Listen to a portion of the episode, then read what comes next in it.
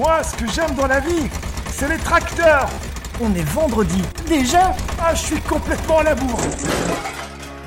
T'as beau dormir 12 heures par nuit. Quand tu vois ta tête au réveil, tu ne sais plus trop où ils ont fait les travaux. C'est pas grave, reste au lit. Détends-toi encore un peu, écoute David et son équipe pour donner un coup de jeune à ton site.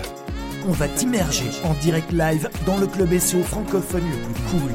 Réveille-toi chaque matin avec une équipe de folie. Une question à poser, une info à partager. Alors monte au créneau et prends la parole.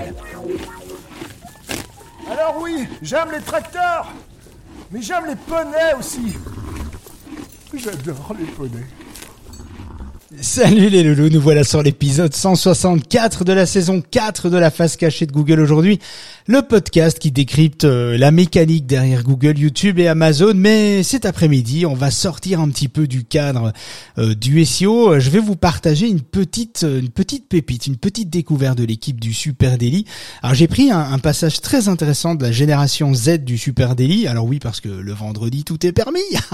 bon allez, bon, blague à part. En plus, je suis tout seul à gérer la room impromptu aujourd'hui. La génération Z, c'est la génération de ceux qui sont nés entre les années 90 et 2010 et euh, ils sont ultra connectés en fait. Cette génération, elle est ciblée par une très grande majorité euh, des marques et l'équipe du Super Daily décrypte euh, finalement les, différentes études qui ont été découvertes, des études excessivement étonnantes, vraiment intéressantes, euh, des études que je vous mets aussi euh, en replay du podcast. Alors c'est un podcast inédit, qui vient pas de moi cette fois, mais qui a le mérite d'être connu, étant donné que, euh, étant donné ce que vous allez découvrir, vous allez voir, vous allez apprendre des choses assez incroyables en très très peu de temps aujourd'hui. Alors ce petit live est impromptu, personne ne sait qu'il il avait lieu, il n'a pas été programmé, j'ai découvert cette petite pépite du Super Daily et j'avais envie de vous la partager tout aussi vite que ma découverte. Allez, je balance euh, le Super Daily. Écoutez, écoutez vraiment, c'est intéressant.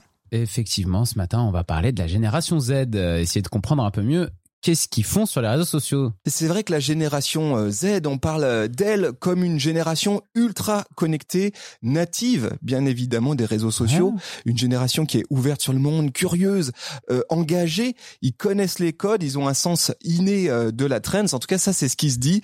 Mais cette génération Z, clairement, aujourd'hui, elle est devenue une cible prioritaire pour un paquet de marques.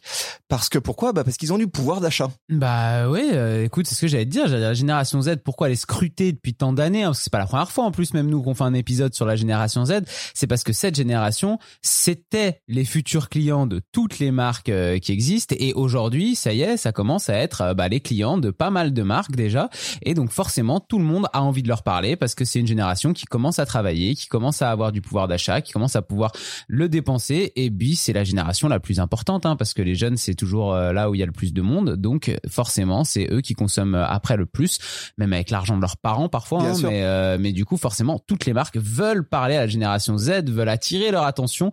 Donc, euh, on va essayer de, de, donner des tips un peu pour euh, vous dire bah, où ils sont déjà sur les plateformes, comment ils consomment, etc., etc. Oui, parce que pour les marques, la Gen Z, c'est pas simple à comprendre. Hein. Il faut dire que comme tous, comme tout le monde, comme nous tous, hein, les 18-24 ans, eh bien, ils vivent avec aussi leurs ambivalences et ils essayent de composer avec leurs ah, dilemmes. On va voir tout ça, on va décrypter ça euh, ensemble. Déjà, peut-être on peut revenir sur la définition, le terme euh, de génération Z, ça, y a, de qui on parle. Il y a beaucoup de choses qu'on. Moi, j'essaye. Moi, maintenant, je, vais vous donner mon avis de, de sociologue aguerri. Euh, maintenant, je les cale à partir de 95, parce qu'en fait, j'ai vu des pas mal de définitions différentes.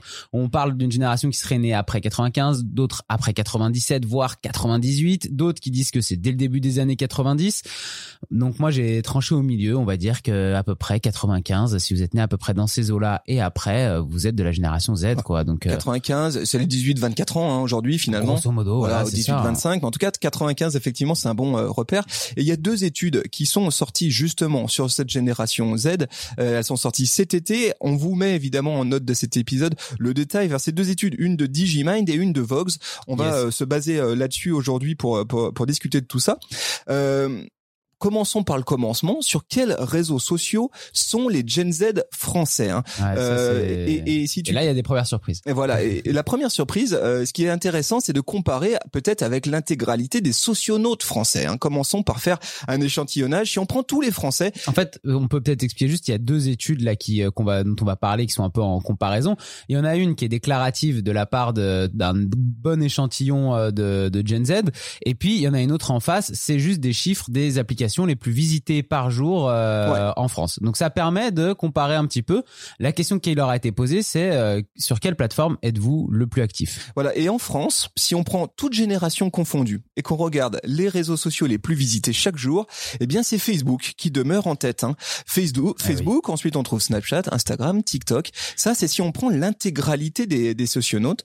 À noter, TikTok a multiplié son audience quotidienne par 4 en deux ans. Ouais. Euh, ça, c'est quand même euh, impressionnant. Sur l'en- sur l'ensemble de, de la population, donc c'est quand même euh, incroyable. Exactement. Et si on regarde plus spécifiquement pour les générations Z, là, on va commencer à avoir quelques surprises. hein.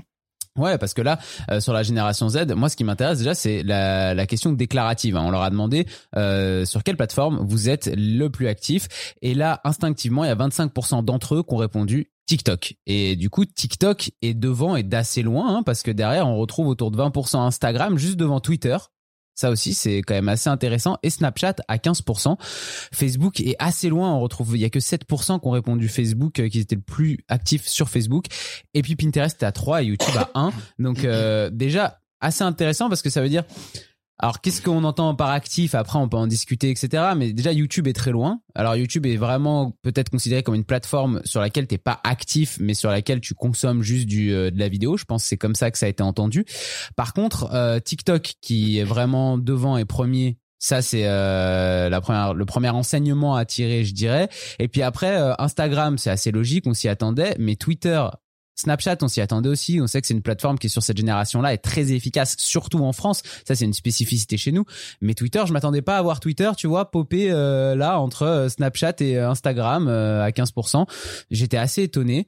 Et, Et puis aussi, Facebook la- est assez loin. Et puis aussi Facebook assez loin, loin, effectivement. hein. donc sur cette étude déclarative, euh, effectivement, les euh, Gen Z disent, bah nous TikTok, euh, Facebook, on n'est pas actif non, dessus. pas là, c'est intéressant de creuser un peu sur ce Eh point oui. parce que euh, les Gen Z ont Facebook, ça, on a d'autres études qui nous le disent, mais par contre, euh, ils n'y vont plus depuis longtemps. C'est un peu comme ça qu'il faut l'entendre. hein. Selon l'étude Vox, tu le disais, seulement 7% C'est peu. des hein. Gen Z français euh, qui sont interrogés disent être euh, plus actifs sur Facebook qu'ailleurs. Voilà. C'est très peu.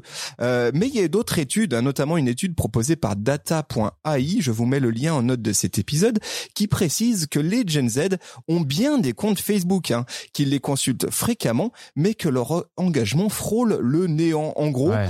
Avoir un compte euh, Facebook, c'est un obligatoire pour un 18-24 ans euh, français, mais c'est pas vraiment là qu'ils souhaitent être. Non, c'est pas là qu'il souhaite être. Et puis quand on lui demande, c'est il a pas envie de dire qu'il est sur Facebook. Hein. Euh, on en parlait hier d'ailleurs, on peut le dire. On parlait presque de guilty pleasure euh, du de la Gen Z de se dire, Hum, euh, ouais, je vais sur Facebook regarder des trucs de temps en temps, euh, parler à ma famille, euh, à mes parents, etc.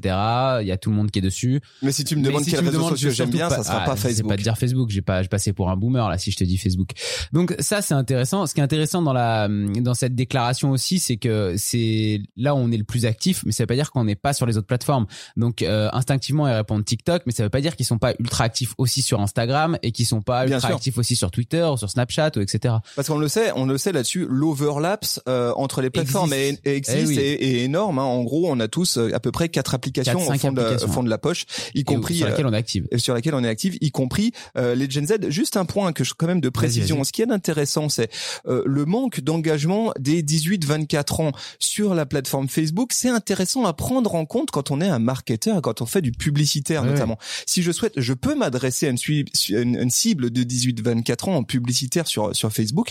Par contre, il est vraisemblable que ces audiences-là, elles soient moins bien qualifiées, elles soient moins qualitatives. Ouais. euh, parce qu'elles sont moins engagées que d'autres plateformes, euh, TikTok, Instagram, etc. C'est sûr que si c'est ta cible, peut-être que tu as plus tendance à devoir te concentrer sur Instagram et tu auras peut-être de meilleurs résultats in fine.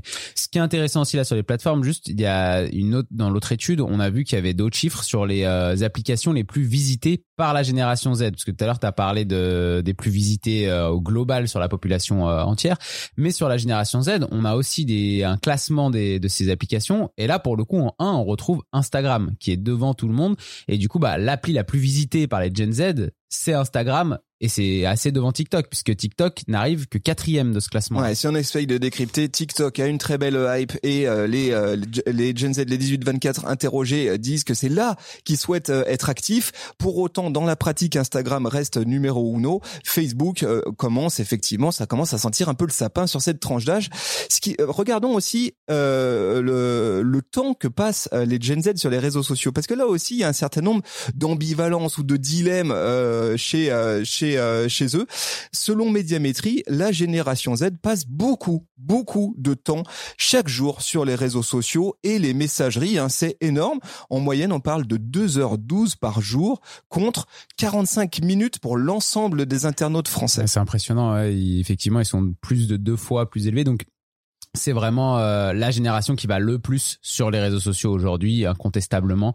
Il euh, y a pas photo. Pourtant, c'est vrai qu'à côté, euh, on lit des déclarations parfois sur les Gen Z. C'est une génération qui aimerait quitter les réseaux sociaux, qui aimerait se déconnecter et qui pour autant c'est celle qui est la plus connectée. Donc ça, c'est aussi l'un des dilemmes.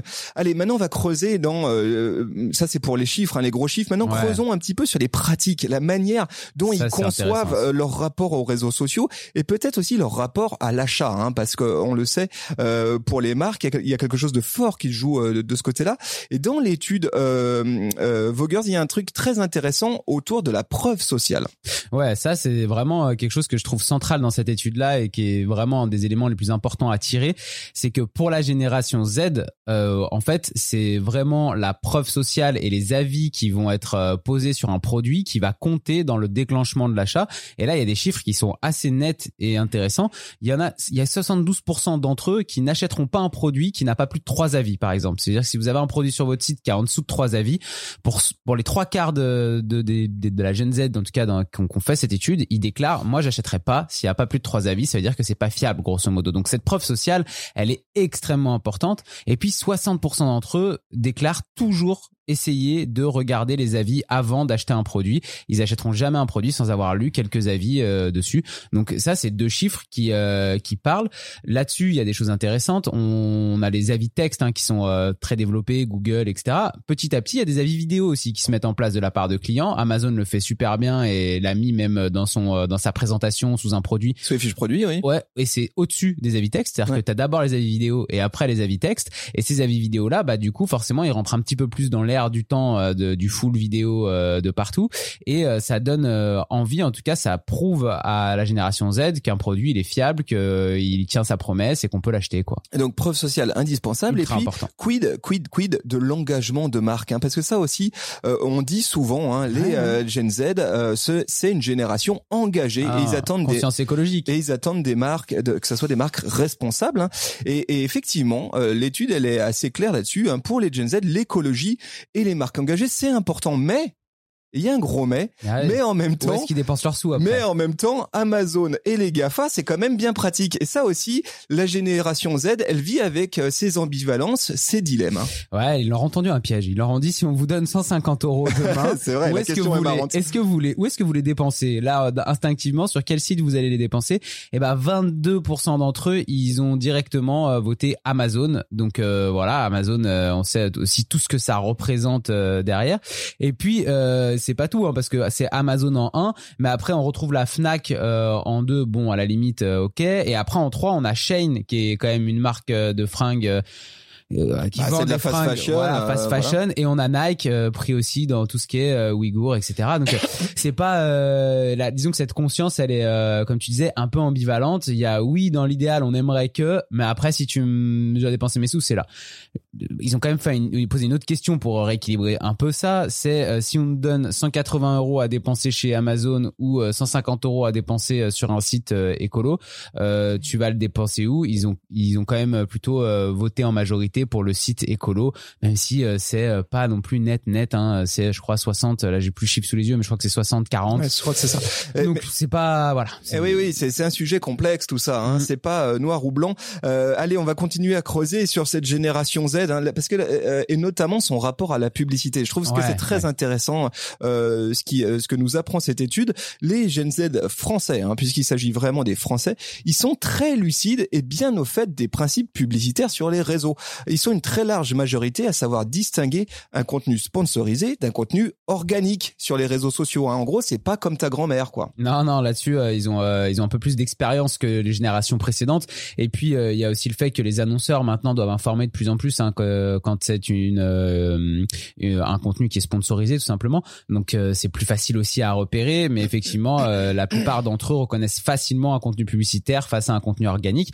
Ce que ça veut dire, ça veut pas dire que niveau marque il faut arrêter de faire de la publicité, pas du tout. Mais ce qui veut dire qu'on peut plus euh, prendre son audience.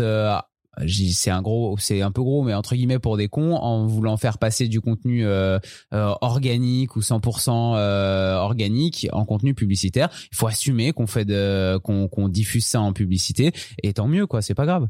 Et puis, euh, ils savent aussi distinguer la pub euh, et euh, les influenceurs qui font de la pub. ça aussi, Ah, Ouais, c'est intéressant. Euh, le rapport à l'influence marketing je trouve extrêmement Euh, intéressant oui, parce que de ce côté-là, ils sont extrêmement sévères avec euh, les influenceurs, avec l'influence marketing. hein. Euh, la quasi-totalité des GZ français disent n'accorder que peu de crédit aux avis des influenceurs. Ça, je trouve ça extrêmement intéressant ce rapport à l'influence marketing parce que bien souvent, dans beaucoup d'études, c'est pas trop le son de cloche qu'on entend. C'est souvent justement, il faut absolument passer par de l'influence marketing. Les jeunes n'écoutent que des, euh, des, des justement des leaders euh, un peu D'opinion. euh, d'opinion euh, et euh, faut arrêter la publicité. euh, déplacez vos budgets pub sur des budgets d'influence marketing. Euh, faites dire à votre influenceur préféré qui doit vendre votre produit et vous êtes sûr que cette génération de jeunes, elle va acheter votre produit, etc. Bah, Et c'est bah, pas si évident. Ouais, c'est pas si évident là dans le dans dans, dans ce qui est dit euh, juste là, c'est que euh, il y a quand même un gros un bon nombre d'entre eux qui pensent ne pas pouvoir se fier, ils sont quand même à peu près trois quarts à répondre ça, à pas pouvoir se fier à l'avis d'un influenceur parce qu'ils savent que il est payé pour parler de ce produit et que du coup bah sa parole ne vaut pas grand chose. Donc au final on se rend compte que par exemple les avis et la preuve sociale comptent beaucoup plus à leurs yeux que euh, l'avis d'un influenceur qui a été payé. Alors évidemment, ce qu'il faut prendre en compte, c'est qu'il s'agit ici d'une étude déclarative. Oui, et ça, oui. ça change quand même beaucoup Eh la oui. donne, parce que euh, on, on leur, euh, c'est des gens qui ont été volontaires à répondre à cette étude, et puis euh, on leur demande de se positionner. Il y Et a on une peut posture, il y a une posture à donné. Exactement, parce qu'on peut se dire non influencé, puis inconsciemment, malgré tout, euh, acheter un produit dont on a entendu parler euh, quelques semaines avant. hein. Et justement, ce qui est intéressant, c'est qu'il y a une autre question dans cette étude et qui leur demande s'ils sont prêts à associer eux leur propre image à un produit qu'ils adorent, qu'ils aiment et tout ça. Et il y en a quand même 42% d'entre eux qui disent oui, je suis prêt à associer mon image à, à un produit, donc à faire de, de- à être en position de faire de l'influence marketing. Et ils sont même déjà aujourd'hui 26% à déjà le faire en fait, mettre en avant un produit en avec leur image. Donc euh, c'est quand même un peu entre guillemets contradictoire entre dire je me fierai absolument pas à des influenceurs, mais en même temps je suis prêt à le faire moi. Donc il y a là-dessus une Ça ambivalence. aussi, c'est un paradoxe euh, est magnifique, je euh, trouve, c'est qu'effectivement, ils disent non, attention, on est méfiant sur ce que euh, les, on, on, on les rôde et on les voit venir et on n'a on pas envie d'y croire. Pour autant, si je peux être en position moi-même Oui. d'influence, je le ferai. Mais tu sais, il y a un truc du. Là, je trouve qu'autour de ça, il y a un truc assez drôle de, de, en fait, de dire genre, euh, je sais que c'est une arnaque, mais par contre, c'est moi qui peux arnaquer. je veux bien le faire. Tu vois ce que je veux dire? Il y a, il y a un peu un truc comme ça, je trouve. Euh, Peut-être. Eh bien, voilà, hein, en quelques mots, euh, cette euh, cette génération Z, euh, elle est complexe à cerner. Hein. Peut-être le, le fin mot de l'histoire, c'est aussi de se dire, au milieu de toutes ces études, attention euh, aux règles trop évidentes ou en Ouais. tout cas, euh, C'est des tendances, quoi. C'est pas. Voilà, hein. et puis atten- attention aussi euh, à avoir une lecture qui soit pas très binaire, euh, parce que euh, comme nous tous, euh, la Gen Z, eh ben, elle vit aussi avec, je le disais, ces dilemmes, euh, ces euh, choix euh, moraux euh, complexes. Hein, comment je balance entre euh, euh, mes velléités d'engagement euh, écologique euh, et sociétaux et en même temps euh, mon kiff. Comment euh, je euh, euh, gère ma relation au créateur de contenu entre euh, potentiellement euh, euh, à moitié fanbase et à moitié méfiance. Et, tout ça, c'est très intéressant quand même à prendre en compte. C'est super intéressant à prendre en compte. Euh, c'est des choses qu'il faut euh, intégrer aujourd'hui quand on est une marque et qu'on a envie de s'adresser à cette génération Z. Maintenant, euh, cette génération Z, elle est aussi morcelée, elle a plein de spécificités, d'aspérités. Euh, donc, en fonction de quelle communauté vous adressez à l'intérieur de cette génération Z, les codes seront pas forcément exactement les mêmes et leur manière de réagir à votre communication sera pas exactement la même. Donc on vous invite surtout à aller étudier cette communauté-là et à la comprendre, la communauté qui vous vous adressez, plutôt que juste prendre une génération au global et dire c'est comme ça et puis c'est tout quoi. Voilà, et alors l'extrait, euh, c'était l'extrait du Super Daily, c'est fini. Euh, si t'as envie d'écouter, si t'as envie de continuer finalement d'échanger euh, sur ce sujet qui est hyper passionnant hein, des réseaux sociaux et de la génération Z, eh ben écoute, dépose ton commentaire en dessous du podcast ou les, euh, les chaînes YouTube du Super Daily. tu vas voir, ils sont vraiment, c'est une équipe assez extraordinaire. Partage-nous ton point de vue et si toi aussi tu fais partie de la génération Z, eh bien, écoute, est-ce que tu es d'accord avec ça? Est-ce que tu consommes de la même façon? Alors, si tu as trouvé cet extrait assez intéressant euh, du Super Daily. Franchement, euh, allez, je vous suggère d'aller écouter leur podcast. C'est une équipe de passionnés du social media qui décrypte toute l'actualité des médias sociaux chaque matin. Donc tous les jours. C'est assez incroyable ce qu'ils donnent. C'est vraiment extraordinaire. C'est une, belle équipe, c'est une belle énergie, c'est un super podcast. C'est finalement le bon combo euh, pour euh, poursuivre cette chaîne de podcast. J'ai rien à y gagner, mais je trouve que ce podcast est juste incroyable. C'est une équipe vraiment euh, florissante sur Apple Podcast. Allez écouter, franchement, c'est génial. On apprend plein plein de petites choses et en plus si tu es intéressé par les réseaux sociaux, ben l'actualité est traitée quasi en temps réel chaque matin. Donc c'est vraiment pas mal du tout et par la même occasion bah, suivez-nous hein, aussi, hein, tant que vous y êtes. Nous sommes là aussi tous les lundis et tous les jeudis euh, sur LinkedIn Live Audio via le profil de David Licob ou via la face cachée de Google sur Clubhouse et, euh, et même via le site de l'association le SEO pour tous.org. Nous traitons deux fois par semaine du référencement Google, YouTube et Amazon. Je vous embrasse bien tous et je vous souhaite un excellent week-end.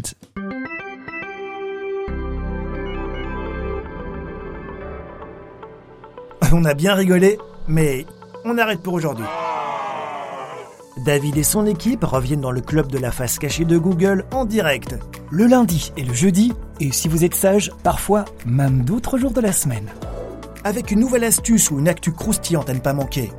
N'hésitez pas à nous rejoindre via le site de l'association le et découvrez notre club privé pour venir échanger, déposer vos suggestions, vos remarques et exposer vos problématiques de référencement Google, YouTube et Amazon. Nous, on se fera un plaisir de pouvoir vous aider. Alors pour toi, rien de plus facile. N'oublie pas de t'abonner au club, de programmer ton réveil et de te brosser les dents avant de monter sur scène. On compte sur toi.